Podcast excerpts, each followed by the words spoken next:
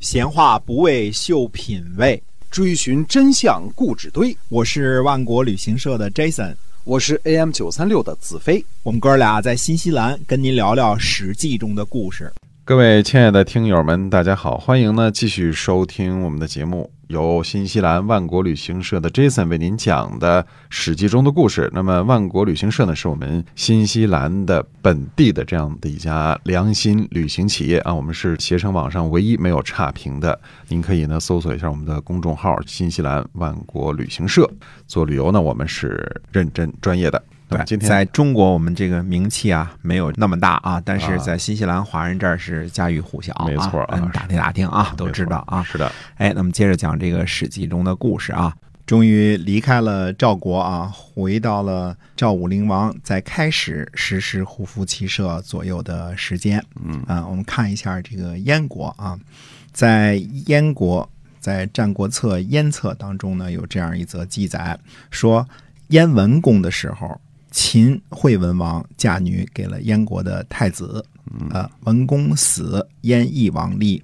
齐宣王呢，因为燕国之丧，伐之，取燕国十城。啊，这是前面这段的这个第一段帽子啊。嗯那么为了这件事呢，苏秦前往齐国。这一篇呢，在《战国策·燕策》中的这个篇名啊，就是这一篇的第一句话“燕文公时”啊，我们要从历史当中呢去寻找一下真相。现在呢，我们明确的知道呢，齐威王卒于公元前三百一十九年，嗯这个基本上有定论了啊。之后呢是齐宣王继位，而燕文公死，燕翼王继位的时间呢是公元前三百三十三年，所以那个时候齐宣王是不可能去讨伐燕国，夺取十城的。公元前三百三十四年或公元前三百三十三年的时候呢，正是天下最热闹的时候，因为那一年呢，魏惠王和齐威王啊，呃，两大巨头在徐州相望，嗯，可以说呢，正式举起了反叛周王室的大旗。对啊，周王室这个持续了六七百年的正统，濒于名存实亡。嗯虽说齐威王统治时期呢，听了邹忌的进言啊，战胜于朝廷，成为一代明君，东征西讨，纵横捭阖。可那个时候啊，燕国实在是很弱小，并非齐威王主要的打击对象，呃，也没有什么攻取燕国十城的记录。刚才我们说的这一篇著名的这个记载当中，为什么会有这样一个自相矛盾的记载呢？那我个人的意见啊，这一篇的记载呢是关于苏秦的，啊、可以说是苏秦的处女作和成名作。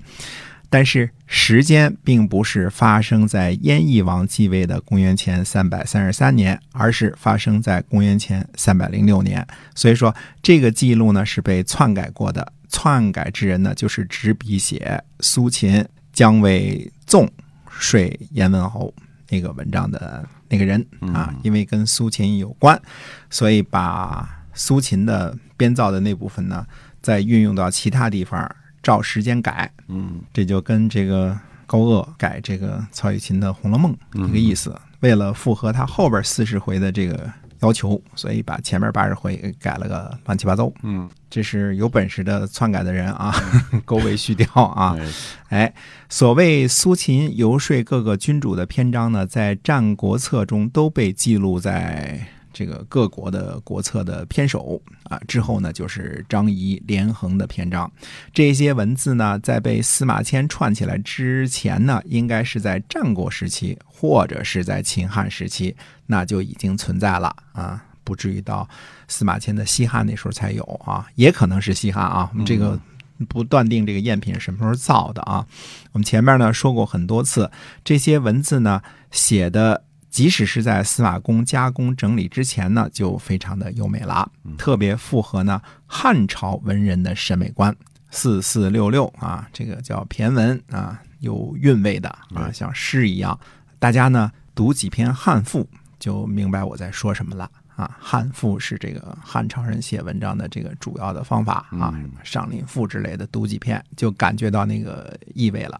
春秋的时候呢，文字比较古朴；战国之后呢，文字比较华丽而且呢开始多用两字词组，大量的使用排比。汉赋呢基本上继承了战国以来的文风。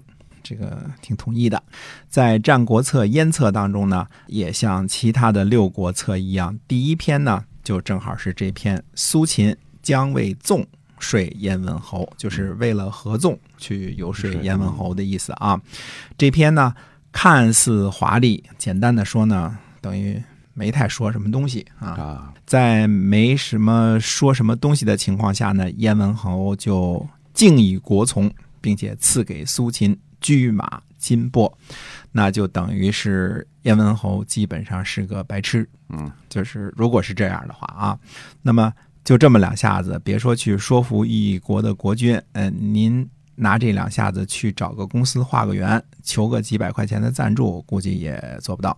啊、哪里会是堂堂的苏秦的手笔啊？哎，之后的读书人呢，包括伟大的司马光，看到这些文辞华丽的东西，折服其文风，所以就都信以为真了。呃，可见这个包装祸害之深啊。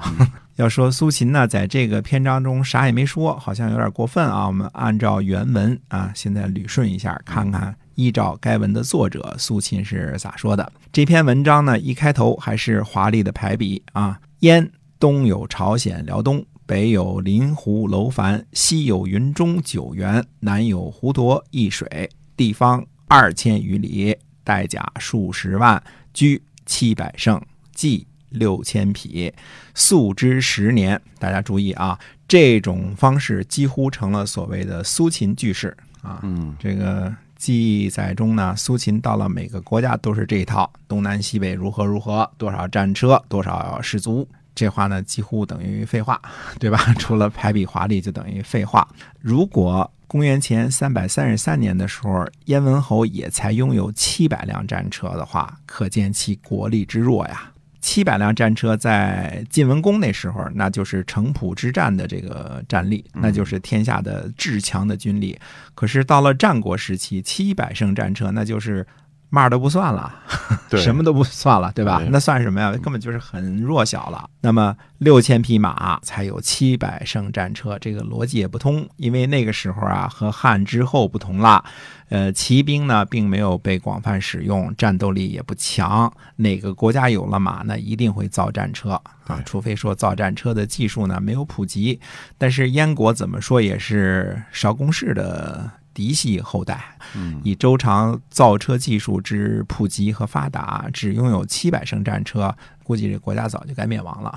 到战国时期，已经军力很强大了啊。那么我们接着看这个文章啊，文章当中的苏秦说呢。燕国有枣和栗子，这个也很富足了。燕国呢没有遭受什么侵伐，您知道什么原因吗？